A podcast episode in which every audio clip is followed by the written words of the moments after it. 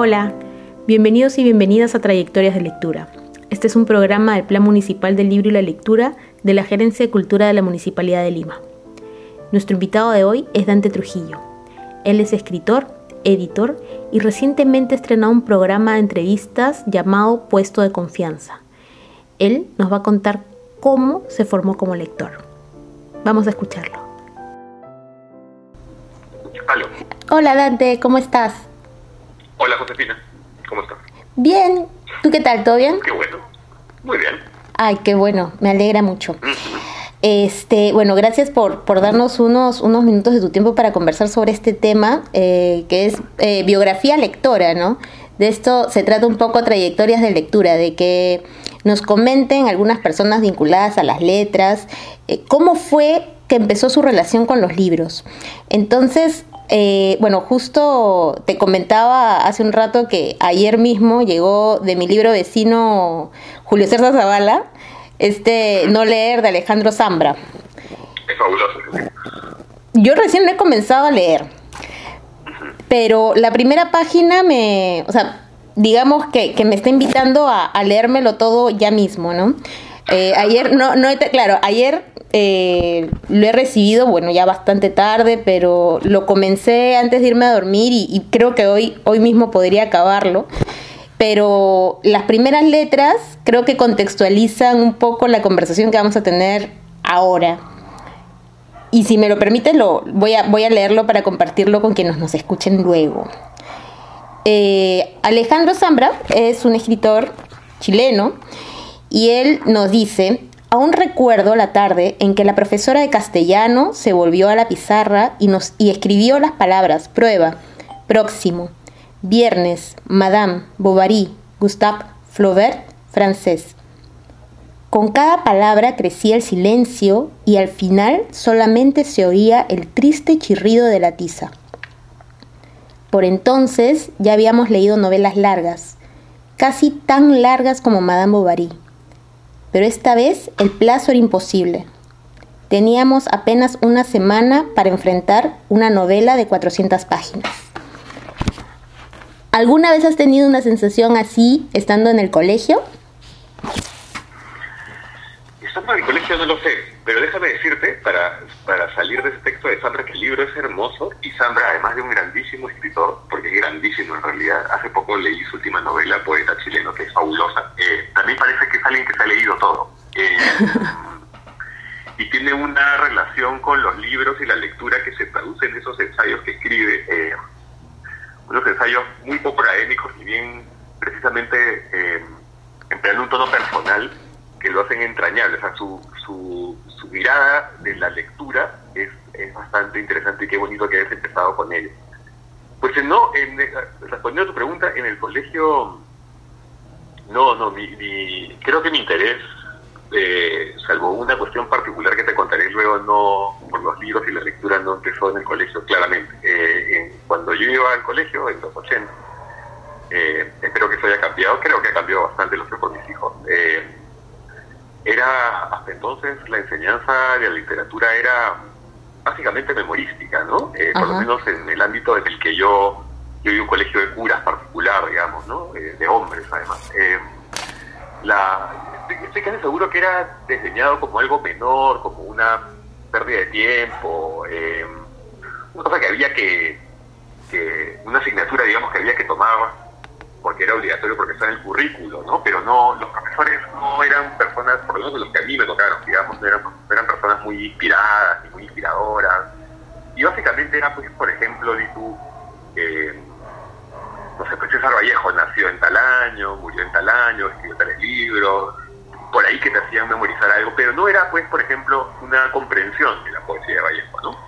Eh, o un acercamiento más lúdico o o contextualizado, digamos, de su poesía, sino que era simplemente, simplemente mm, forma. Y hablando de forma, me acabo de acordar de algo. Yo una vez gané un concurso eh, sobre César Vallejo, precisamente, no sé si era un aniversario especial o qué, yo hicieron un concurso. En el colegio. A nivel, más que el colegio, creo que era como a nivel de Miraflores, porque yo ah, eh, ya. Y lo gané. Y, y, lo que tenía que hacer era leerlo en público, eh, en una ceremonia. Y ya estaba listo para leerlo, y no me dejaron leerlo porque yo me resistía a usar uniforme. Eh, entonces, lo único que llevaba el uniforme al colegio era el pantalón. Iba en polo, iba, era bastante rebelde, digamos, con eso, en, ese aspecto. Y en otros también, vamos, pero en ese específicamente. Y me acuerdo que no me dejaron leerlo, o sea, como, no sé, como, quizá como hasta reforzando la idea de que la forma era más importante que el fondo, ¿no? Exacto. sí, no, no, no, ahí no, en el colegio no, como te digo, algún caso especial que me ocurrió en quinto de media del colegio no fue una, un motivador de lectura, ¿no? Eh, no, fue en casa quizás. A ver, este, pero a ver, primero nos cuentas qué es lo, o sea, ya que estábamos hablando del colegio, eh, bueno, lo de las formas hasta ahora pasa, ¿no? Incluso en, en el aspecto, o sea, digamos ya en un entorno profesional, ¿no? este, si no vas vestido de desastre o te pones camisa, ya también te caen encima. Pero bueno, esa es otra, eso es otro tema. igual creo que se ha, se ha ablandado un poco. ¿ah? Y, respecto a la enseñanza en la literatura, eh, en los colegios particulares, que vamos, de lo que puedo hablar un poco más, más, más con conocimiento de causa, me parece que sí ha, mejorado y los profesores este, están en otro nivel. O sea, eh, se han modernizado, me parece, la enseñanza de la literatura en los colegios. Quisiera creer que es en todos, ¿no? Pero no. Claro, no. Sí, yo dudo que sea en todos. Hay algunos que, claro, ah, incluso colegios públicos también que pueden tener profesores muy inspirados, ¿no? O muy abiertos a, nuevas estrategias también, ¿no? no, no, no, no, claro. O también puede ser lo contrario, que colegios privados muy caros puedan precisamente diseñar la literatura por una cosa hasta capitalista, ¿no? Por inútil. Exacto. Este, Sí, no, es una cuestión de, digamos, no necesariamente es una cuestión económica, el punto es eh, la economía del colegio, sino de la voluntad. y la vocación. De los profesores, y la vocación. Exacto. Sí, mira, antes de, pasar a, digamos, a tu formación eh, temprana como lector, cuéntanos lo que te pasó en el cole, que, que ya, ya diste pie a ah. eso. Sí, sí, sí, fue una cosa hermosa que me pasó en el colegio. Cuando yo estaba en, como te digo, los profesores siempre eran como para decirlo claramente, eran unos profesores mediocres de literatura, ¿no? y, y, en quinto de media, eh, yo tenía un profe de, no sé si todavía se sigue enseñando igual, no sé ni siquiera si es un curso, pero enseñaban filosofía y lógica en el mismo año. Claro, ya no, sí, ya no lo, creo que ya no lo enseñan. Yo sí llegué a, llevarlo en el cole, pero me parece que ya no hay. Vale, entonces yo tuve un profesor de ese curso extraordinario, eh, que se llamaba Walter Seminario, que era un tipo sumamente excéntrico, eh, o sea, era raro para el colegio, digamos, un tipo que iba en boina, que se dejaba unos bigotazos, era, un tipo que le gustaba este, hablar en alemán, era un excéntrico, digamos, ¿no? Pero era un grandísimo profesor y yo lo quería muchísimo. Eh, entonces, yo era bastante bueno en filosofía, pero era muy malo en lógica. Eh, pero era muy malo, malo, ¿ah? ¿eh? O sea, cuando empezaban con las fórmulas de la lógica, yo me perdía. Ya. Por una especie de aversión un poco idiota que también me metió el colegio por, por las ciencias. Eh, la cosa es que, mm, como me iba bien en filosofía, pero mal en lógica, digamos que mi promedio peligraba, ¿no? Mi aprobación, qué sé yo. Entonces, eh, Bander, que era como le decíamos al, a este profesor, me propuso algo en, secreto. Me dijo, me dio un libro y me dijo, lee este libro y coméntalo delante de tus profesores, de tus compañeros. Haz como una exposición delante de tus compañeros y ahí vemos qué hacemos contigo. Y me dio un libro que con una, un título rarísimo, pero era de Oscar Wilde. Y, yo Oscar Wilde sí lo había leído ya. Y entonces lo leí con atención. El, libro se llama, eh, en la versión que yo tenía, es el título original del libro que es el inicio de las epístolas, Epístola in carcere et vinculi, que normalmente se llama De Profundis, libro conocido como De Profundis, que es la carta que le manda, una gran carta que le manda Wilde a Bossi, que era su, su, novio y que a la vez lo traicionó, ¿no? por el cual terminó en la cárcel. Y entonces es una larga carta de amor, de homoerótico, eh, devastado, dolorosísimo y a la vez es un libro precioso. ¿no? Eh, entonces el, profesor Hugo eh, me manda a mí en un colegio de hombres católico, eh, de con 45 chicos con las hormonas al, al mango, digamos, de quinto y media, a que me lea ese libro y a que lo exponga entre, mis compañeros. ¿no? Entonces el, pata lo que estaba haciendo era mandándome un mensaje, ¿no? Un mensaje de, de apertura de mente, de pluralidad, ¿no? Como quizás haciéndome una persona más tolerante y mejor, ¿no? Es lo que yo, lo que yo sé de él, porque sé la calidad de persona que sigue siendo. Entonces lo hice y lo disfruté muchísimo, me rompió el cerebro en cuatro. Eh, y, hice una exposición que, que no hubo, por ejemplo, burlas, o sea, no hubo, no, no hubo sarcasmo. Me parece que incluso los, los chicos de, mis compañeros estaban como interesados en lo que les estaba contando. Que era una historia, ya te digo, en 1990, en un colegio de hombres, etcétera, era como bien para que te bulearan, como bien para que te hicieran chongo por lo menos. Y no pasó nada de eso. Fue como una experiencia bien paja, bien paja la lectura, el hecho de haber recibido de un maestro eso, haber podido exponerlo y que, y que y ver que como que conectaba, digamos, lo que yo estaba exponiendo, que por supuesto que me esforcé también, ¿no? Este, para conectar con los con mis compañeros. Fue una experiencia bien bonita, ¿no? es de una manera como un poder de la literatura que, que hasta entonces a mí me era desconocido, ¿no? Un poder de integrador, digamos, que, que trasciende de uno, del lector, sino que puede conectar a otras personas. Claro que sí, o sea, incluso, claro, incluso es como que eso también un poco transgresor del mismo profesor, ¿no? Es un reto para ti, a ver, lee esto y explícalo y, bueno, eso me imagino que te, que te valió una, una buena, una gran calificación, claro. Sí, me aprobó, me aprobó, claro. Qué bacán, qué bacán, y, y qué bacán también tener, eh, digamos, profesores que te inspiren, ¿no? Eso en mi caso no, no fue así. Hay varias personas que también comentan que este, no, les, no tuvieron la misma suerte, pero, pero sí, eh, en algún momento el, el, colegio, digamos, es un espacio en el que puedes encontrar un docente que, que, te, que te oriente y acompañe tu camino, ¿no? En, en ese sentido, en el camino, en el, digamos, el camino de hacerte lector. Ahora, cuéntanos, este, ¿cómo, cómo empezó todo? A ver, ahora sí, cuando eras chico.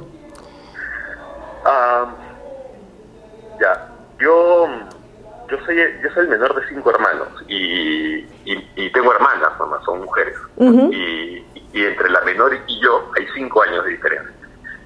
Entonces mm, yo no es que tuviese una infancia solitaria pero ni mucho menos. En mi casa más bien era lo contrario era como siempre una fiesta constante no gente entrando saliendo hablando mis hermanas mi mamá hablan todos hablan mucho ¿eh? y, pero de alguna manera sí estaba un poco solo eh, un, un poquito. Entonces eh, la, en, en, mis papás no eran personas muy lectoras. Mi, papá no era un lector. eh, eh, cero. No se quedaba dormido muy rápido. O sea, no, no, no, no lo ponía la literatura. A mi mamá sí. A mi mamá sí le gustaba leer. Eh, entonces, lo, pero lo que sí tenían ambos claro era que en la casa tenía que haber libros. ¿De acuerdo? No es que ellos estimulasen la lectura como el tipo sentarse contigo a leer cada noche, ¿no? por el estilo, pero, pero lo propiciaban, digamos, porque dejaban el camino para que yo para que yo fuera posible. Y entonces, y mis hermanas también eran lectoras, unas lectoras, ¿no? eventuales, digamos, eran tampoco unas locas de lectura, pero leían. Y más bien, sí, siempre había como el mito que mi hermana Silvia, que es la tercera, aprendió a leer a los cinco años y se leyó toda la biblioteca. Entonces, hasta ahora mi hermana lee muy rápido, eh, lee más rápido que yo, de hecho. Y, esa idea me pareció a mí como, era como una como un mito que había en, mi casa, ¿no? Este, entonces yo me iba acercando a esas lecturas que yo veía que ellas hacían y que estaban ahí al alcance de uno. Y había unos libros hermosos en mi casa. Había, mira, había una colección de libros españoles de una editorial Cumbre, que eran unos libros grandotes de cuentos y leyendas de todo el mundo que estaban ilustrados preciosos. Pero también había dos colecciones que, que me encantaban. Una que se llamaba Mis primeros conocimientos, que eran unos libros rojitos como temáticos. Ya. Y luego había una colección española de libros preciosísima también que se llamaba Mi libro encantado, eh, que eran como de cuentos y leyendas, etcétera. Eso me encantaba, me encantaba y me encantaba eso que pudiese abrir cualquier tomo de cualquier, ¿no? De cualquier tema, porque, porque era más o menos lo mismo en realidad. Y encontrar algo breve como un soft de, de imaginación, de fantasía, ¿no? Me encantaba. eh, entonces, yo recuerdo como un primer acercamiento encantado y fascinado y evasivo de la literatura, digamos, ¿no? De los cuentos, de, de la literatura infantil. Y además había enciclopedias en mi casa, es otra cosa que también había siempre, ¿no? Este, Cumbre, Barça, enciclopedia temática, ¿no? El tesoro de la juventud, todo eso sabía. Entonces eso a mí me encantaba, mirar, o sea, cualquier cosa y mirar horas, horas con ello. Ya. hasta ahí era como un lector infantil, chico que leía normal, digamos, ¿no? Pero me acuerdo que cuando, yo no sé cuántos años tendría, pues eh, vi tu 8, que me hicieron una fiestita de cumpleaños, y cuando llegué a mi casa, el regalo que más me llamó la atención era un libro que lamentablemente no sé quién me lo regaló porque me encantaría agradecérselo. Dice, de una serie que era originalmente francesa, una serie de libros originalmente francesa que se llama Los Seis Amigos. Y este libro se llama Los Seis Amigos y el Avión Fantasma. Eh, y ese fue como el primer libro mío que recuerdo que ya no era una cosa solamente como infantil, sino que había, tenía un toque juvenil, digamos, ¿no? un toque como que me hablaba a mí, no eran personajes fantásticos, no, no eran eh, situaciones de cuento de hadas, sino que era una situación más o menos como, como reconocible para mí. Cotidiana, te identificaste con, con, él. con, chicos, ¿no? Con, muchas, con niños. Ya. ya eso, me, eso también fue como un hito, ¿no? Me, me, también me marcó. Me marcó así como. Me, di cuenta que existía eso. Entonces, eh, a partir de ahí em, empecé a buscar más lectura. Eso sí, ya más conscientemente empecé a buscar mi propio mi propia familia, digamos, ¿no? Entre los libros que estaban en la casa y por ahí pidiendo cosas. Entonces ahí yo he leído. Hay cosas que no me, la verdad es que no me banqué, eh, en ese momento por lo menos, como Jules Verne. No, me parecían como cosas muy antiguas. Eh, pero me gustaba, por ejemplo, Edgar Allan Poe. Me encantaba. Pues hasta ahora. Ah, eso, eh, pero que eso ¿A qué edad? ¿A los 8, 10? No, a los 11, 12. Ah, ok, ok. ¿Ya? Sí, este, Stevenson y Salgari. Esos eran como mis favoritos. Ya. Ah, me olvidaba cuando decía lo anterior que también habían, y también leíamos todos en la casa mucho este, fábulas de Samaniego y de La Fontaine y de Sopo, que también eran ah, maravillosas. Ya. Hasta ahora también me encantan esas, esas, esas, ¿Esas fábulas. Bueno, sí. Y y eso, entonces así como que fui haciendo un, me, fui haciendo como un lector puber, digamos, ¿no? Ajá. Hasta que llegué al primer libro que me compré yo mismo con mi plata, que fue a los 13 años, que fue El túnel de Sabato. Oh, ya, pero claro, eso, eso por ejemplo es súper importante, ¿no? El día que tú dices, ya, yo he juntado mi dinero y he comprado este libro para mí, entonces tiene que ser también un libro importante. Sí. ¿No? Sí, era un libro que podía pagar, además, porque era un libro chiquito. Pero yo me acuerdo de mí mismo yendo, al, estaba en el supermercado y tenía plata, había juntado plata para comprarme un libro. Tenía 13 años.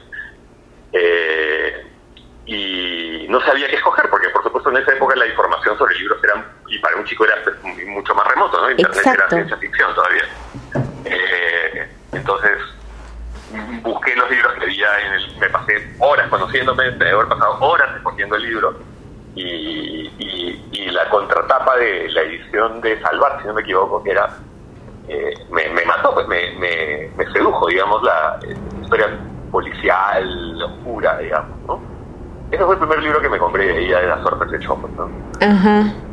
Ya, y fue, bueno, ¿fue con eso que, que decidiste que ibas a dedicarte a las letras, a estudiar literatura o, o cómo fue? No, no, no, no, no, no, no, no, porque eso no era una opción, o sea, no, o sea, creo que yo ni siquiera sabía que existía la posibilidad de hacer eso. Pero, eh, o sea, ya no era una opción, pero entonces, ¿cómo, cómo, ¿cómo pasó? ¿Cómo ocurrió? ¿Cómo ocurrió que yo estudiase literatura? Exacto, o sea, ¿cómo llegaste hasta ahí? Ah, bueno, todavía es un camino, porque yo, yo realmente entré a la universidad, estudié literatura a los 23 años. Ajá. Eh, y en el camino hice otras cosas. Eh, entrar y salir a algunas universidades. Eh, ¿Fuiste probando? Sí, sí. No, además pasaba eso, pasaba que yo quería ir a España. O sea, sí, lo había pensado, sí lo había decidido más o menos unos años antes, eh, pero quería ser en España, eh, por una cuestión personal, digamos, ¿no? Y, y, eso se fue relegando, relegando, relegando hasta que llegó un momento que, que no, si voy a estudiar eso, lo tengo que estudiar una vez, eh, porque si no, pues va a pasar más tiempo. Y efectivamente, pues a los 23, como te digo, dejamos algo de estudiar literatura. Ya, pero entonces, si no, si al principio no fue una opción, ¿cómo fue que, que se construyó eso entonces? O sea, ¿cuál fue tu puente? Uh, lo que pasa es que, mmm, como te digo, yo no tenía hasta, hasta, te podría decir como que los 20 o 21, la idea de estudiar literatura. Yo quería ser escritor. Ya, eso, claro, pero ese es, una, ese es un inicio, ¿no? Claro, yo, yo, quería ser escritor, pero, pero no sabía bien qué estudiar, o sea, si estudiar eh, filología, que era como la idea en España, siempre pasando en España, ¿no? que como le llaman a esto, eh, o comunicaciones, porque también me gustaba, me gusta todavía el cine, pensaba que fue una cosa que podía hacer. Porque además estaba siempre como, por supuesto, el, la idea de que te vas a morir de hambre, pues, ¿no? Ah, eh, claro, claro. Y... Que en esa, época, en esa época era más bravo que ahora, ¿no? Ajá. Eh, entonces, estudiar otra cosa, o, o, en un momento dije, ya, voy a, voy a, voy a hacerme como un hombre de negocios, y, y, el dinero me va a permitir escribir y leer todo lo que yo quiero. Ya. Esa era más o menos como mi idea. Claro. Y cuando me di cuenta que iba, por ahí no iba a pegar las cosas, porque decidí estudiar literatura, ¿no? Ya, sí, pero a ver, entonces igual igual me queda esta duda. Yo quiero saber en qué momento fue o cómo fue que decidiste, o sea, que, que te nació eso de quiero ser escritor, ¿no? Porque no es algo que, claro, que, que, le pase a mucha gente, ¿no? De decir, yo me quiero dedicar a escribir. Claro. Lo que le pasa a mucha gente es cuando dice, yo me quiero dedicar a escribir, pero inmediatamente le dicen, de eso no vas a vivir y cambia de opinión. Eso pasa. Claro, ¿no? claro, claro. Eh, ya, yo también empecé a escribir muy chiquito también, ¿eh? ¿A qué edad? ¿Cómo fue? Muy chico, muy chico, muy chico, este... O sea, muy chico pues a los, también a los ocho años, así, uh -huh. digamos, ¿no? Y había me, me acuerdo incluso de las historias que escribía, escribía historias de vampiros, ¿no? Eh, y de esa por esta cosa como pop que tenía, ¿no? Ajá. Digo, Stevenson. Y, y también me acuerdo que escribí, un, escribí, una historia de unos hermanos que uno se moría de cáncer y el otro de Capricornio. eh, eh, sí, no, o sea, sabía que, que, escribir, pero para mí escribir siempre ha sido, es bien raro, ¿ya? Porque escribir es como o sea, yo, yo, yo soy un lector. Uh -huh. Yo escribo como una consecuencia de la lectura, digamos, ¿no? como un sucedáneo de la lectura o como una manera de seguir, continuar la lectura. Ajá. Eh, porque además me, me, siento como, o sea, a, mi, mi, vocación, mi, más que mi vocación, mi, mis propias capacidades se colapsan cuando abro una página pues de James Alter, por decir cualquier cosa, ¿no? Uh -huh. De Pile, digo, ¿ya para qué voy a escribir? ¿no? Si estoy hasta no tengo nada que hacer. esta, esta, gente ya lo hizo tan bien, yo te voy a... Entonces, por eso la, escritura en sí mismo para mí siempre ha sido como más personal, ¿no? Más... Estaba como, eh, efectivamente estaba como en... Un poco como... Me sentía como en una contradicción, porque por un lado quería hacerlo y por otro lado me sentía limitado y también eh, consideraba que la, que la lectura era tan grande y tan importante y, que incluso escribir me quitaba tiempo de leer. Ah, ok. Eh, ¿Ya? Sí, sí. Yo soy yo soy más un lector que un escritor. ¿eh? así me, me, considero, en, digamos, privadamente, ¿no? Ajá. Ya, sí. pero claro, o sea, de hecho, para ser escritor hay que haber sido lector primero, ¿no? Eso. Sí. No, es como, no, no hay lugar a dudas.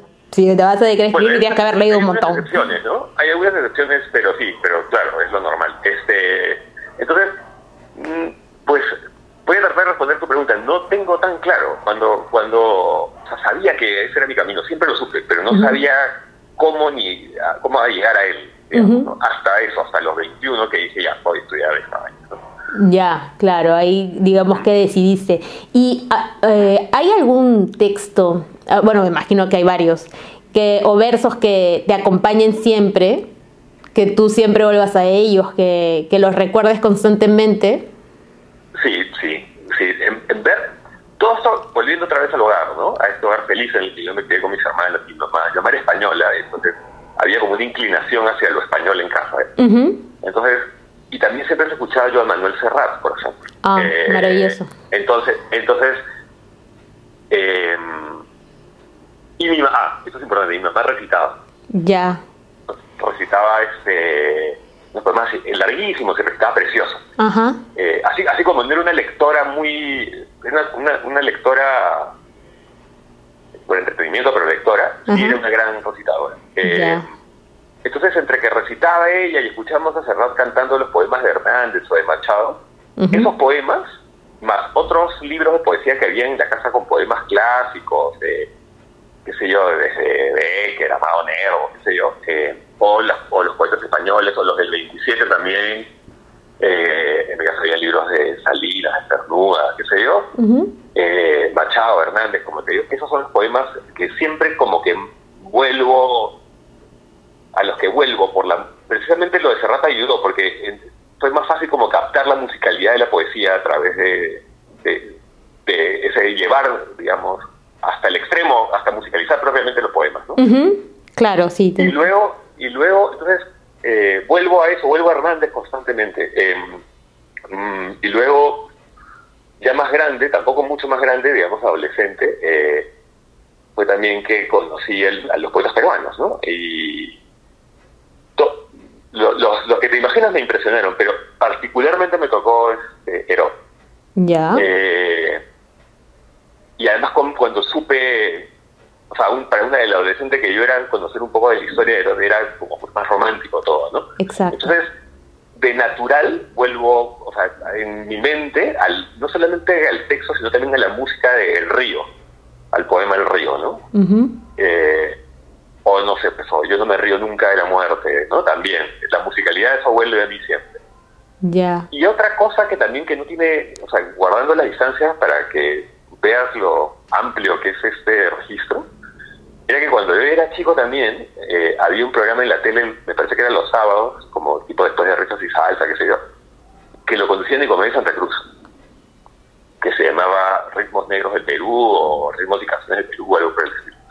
Entonces él siempre recitaba sus décimas y yo alucinaba con mi Comedia Santa Cruz, pero alucinaba. Este, o sea, yo, era, era el momento esperado para mí el sábado de escuchar al negro recitando. Wow, eso es eh, alucinante. O sea, y, no, yo creo no lo tengo mapeado. ¿Y eso más o menos en qué año era?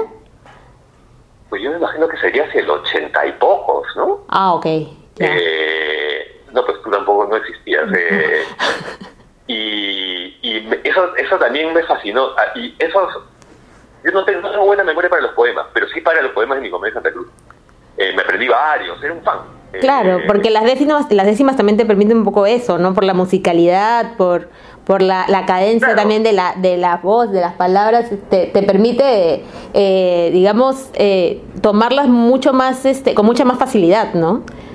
Claro, porque son, este, porque son, claro, por su mismo formato las décimas permiten la reconocen, así están diseñados con el la voz, ¿no? qué sé yo, para que tú puedas, o la rima, ¿no? La, el primer, la primera estrofa de las décimas incluye el final de las siguientes estrofas. Entonces, es fácil la recordación de las décimas, ¿no? Pero qué sé yo, La Pelona o Bebe me encantaba, o sea, alucinaba. Entonces también vuelvo a esa poesía siempre, ¿no? Y por supuesto, pues a los más contemporáneos, o qué sé yo, desde Luis Hernández hasta, qué sé yo, pues Watanabe, ¿no? O, más contemporáneos, por supuesto.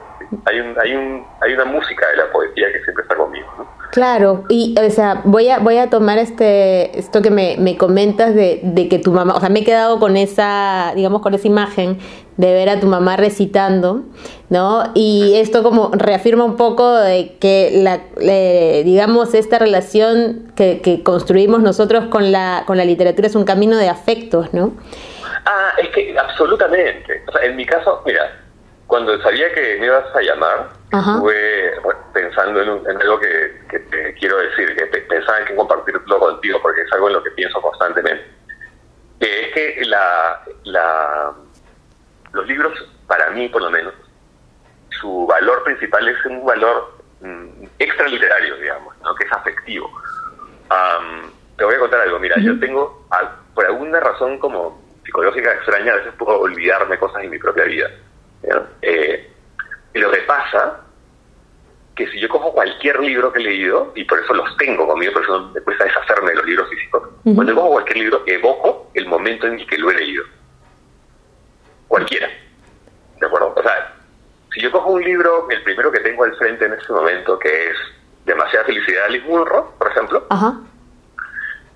eh, yo me acuerdo de mí mismo, de dónde lo leí, cuándo lo leí, cómo era, qué impresión me causó, si no tuviese ese libro físicamente, tengo miedo de que perdería el, el, contacto con el que yo fui.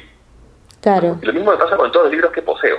Ya. Eh, es como una memoria, eso, emocional, em, emotiva de, los libros. A veces puedo hasta me olvidar los, contenidos, pero pero me acuerdo de mí leyéndolos y el impacto que me causaron, el ardor que me provocaron.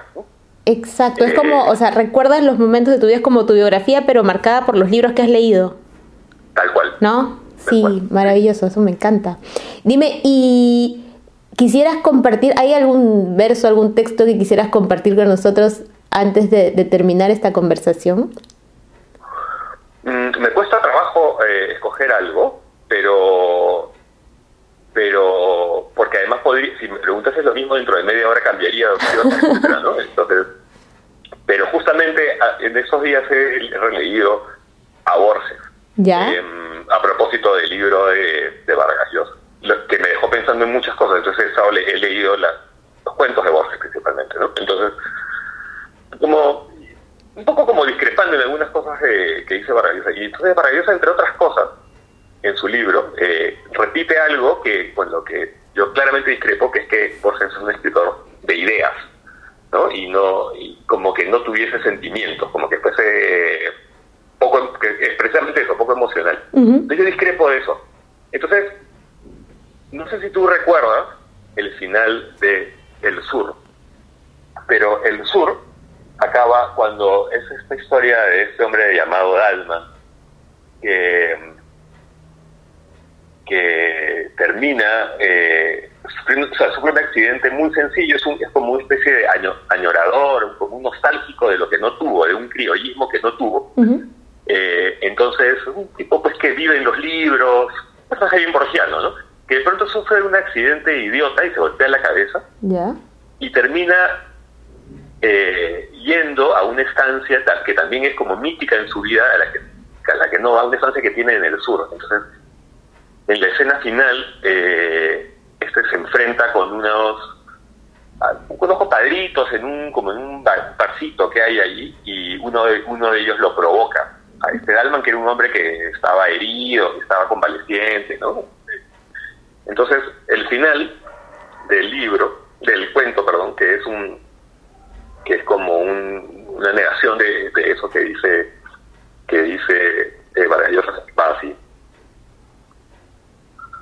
desde un rincón, el viejo gaucho estático, en el que Dalman vio una cifra del sur, del sur que era suyo, le tiró una daga desnuda que vino a caer a sus pies. Era como si el sur hubiera resuelto que Dalman aceptara el duelo. Dalman se inclinó a recoger la daga y sintió dos cosas. La primera, que ese acto casi instintivo lo comprometía a pelear. La segunda, que el arma, en su mano torpe, no serviría para defenderlo, sino para justificar que lo mataran Alguna vez había jugado con un puñal, como todos los hombres, pero su esgrima no pasaba de una noción de que los golpes deben ir hacia arriba y con el filo para adentro. No hubieran permitido en el sanatorio que me pasaran estas cosas. Vamos saliendo, dijo el otro. Salieron. Y que en Dalman no había esperanza, tampoco había temor. Sintió, al atravesar el umbral, que morir en una pelea a cuchillo, a cielo abierto y acometiendo, hubiera sido una liberación para él una felicidad y una siesta en la primera noche del sanatorio cuando le clavaron la aguja. Sintió que si él entonces hubiera podido elegir o soñar su muerte, esta es la muerte que hubiera elegido o soñado. Dalman empuña con firmeza el cuchillo que acaso no sabrá manejar y sale a la llanura. Es maravilloso. Wow. ahora, o sea, sabes que no, no lo, no lo, no lo había leído, pero ahora lo voy a buscar completo porque ya me, ya me, ya me causaste curiosidad. Maravilloso, Jorge. Genial. Bueno, ahora lo, bueno, lo buscaré inmediatamente. Eh, dime, ¿hay algo más que eh, quieras comentarnos antes de que terminemos sí, de... Dime. Sí, algo, algo, muy breve respecto a... Entiendo que la idea de estos, de estos podcasts es hablar sobre el, origen de la, de, la, del, del, interés o de la fascinación por la lectura, ¿no? Exacto. Yo tenía una librería también y, me di cuenta que me gusta recomendar libros y me gusta conversar con la gente de libros. De hecho, yo entro a la casa de y me fijo ahí directamente qué libros tiene y trato de conocer. Así, como que tuviera sentido, no tiene ningún sentido, pero lo Claro, en realidad es, una buena estrategia, ¿no? O sea, vas a, la casa de alguien y tienes que ver qué es lo que está leyendo, efectivamente, ¿no? Sí, ella siempre le pregunta a la gente qué está leyendo también. Pero lo que te quería decir es, respecto al incentivo de la lectura en los chicos, mm, me parece, mi, consejo la experiencia personal que puedo dar, es que mm, a los chicos hay que darle libros que ellos mismos escojan. Eh, no suponer que los clásicos van a funcionar, sobre todo hoy en día. Luego tener muy en claro que la literatura para los chicos, ni para nadie en realidad, tiene que, tiene que eh, darse por porque te hace más culto o te hace más o mejor persona. O, no, no, no, no, no. Yo sé que la literatura simplemente tiene que enseñarse como una forma de entretenimiento y luego de acercamiento a, uno mismo, pero primero de, como un divertimento. Y así tienen que entenderlo los chicos, no como una obligación. Y lo que no falla nunca es leer con ellos eh, y escoger libros adecuados para su edad. Mi hijo mayor, por ejemplo, era muy, muy lector porque su madre todas las noches, todas las noches, echaba con él a leer Tintín, por ejemplo. Y avanzaban unas cuantas páginas cada noche y así él se convirtió en un lector. Entonces me parece que hay algunas cositas de mi propia experiencia que puedo recomendar para... para la gente como que a veces quiere, o sea, desea que sus hijos sean lectores como... No, a veces no, no, por la razón que sea, ¿no? Imagínate que puede ser por porque efectivamente quieren que disfruten la lectura o porque tienen la suposición de que van a ser mejores personas leyendo, más cultas que sea. Claro, y no o no van a tener problemas en el colegio en el momento en que les dejen leer, ¿no? Es decir, tienes que ser lector porque tienes que responder. O mejor ortografía. Exacto. Mejor ortografía, lo que sea, pero lo, lo, que conozco como mejor herramienta para eso es, sentarse con ellos a leer y que te vean leyendo también, ¿no? Es, no es tan difícil. Claro. Así que eso.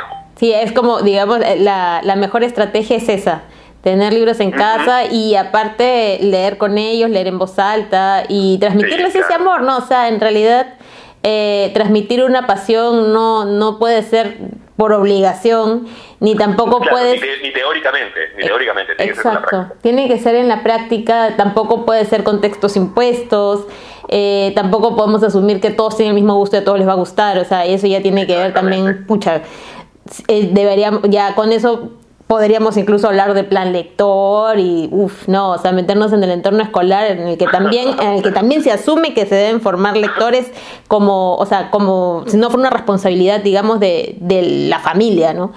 Este, pero eso ya es otro tema enorme para conversar. Muchas gracias, Dante. Gracias, por acompañarnos hoy. Mucho gusto. Hablamos. Chao. Chao. Gracias a todos y todas por escuchar la transmisión de hoy. Pronto nos volveremos a encontrar con algún otro escritor o escritora que nos hablará de cómo se formó como lector. Chao. Gracias por acompañarnos en este programa de trayectorias de lectura. Nos vemos en el próximo capítulo.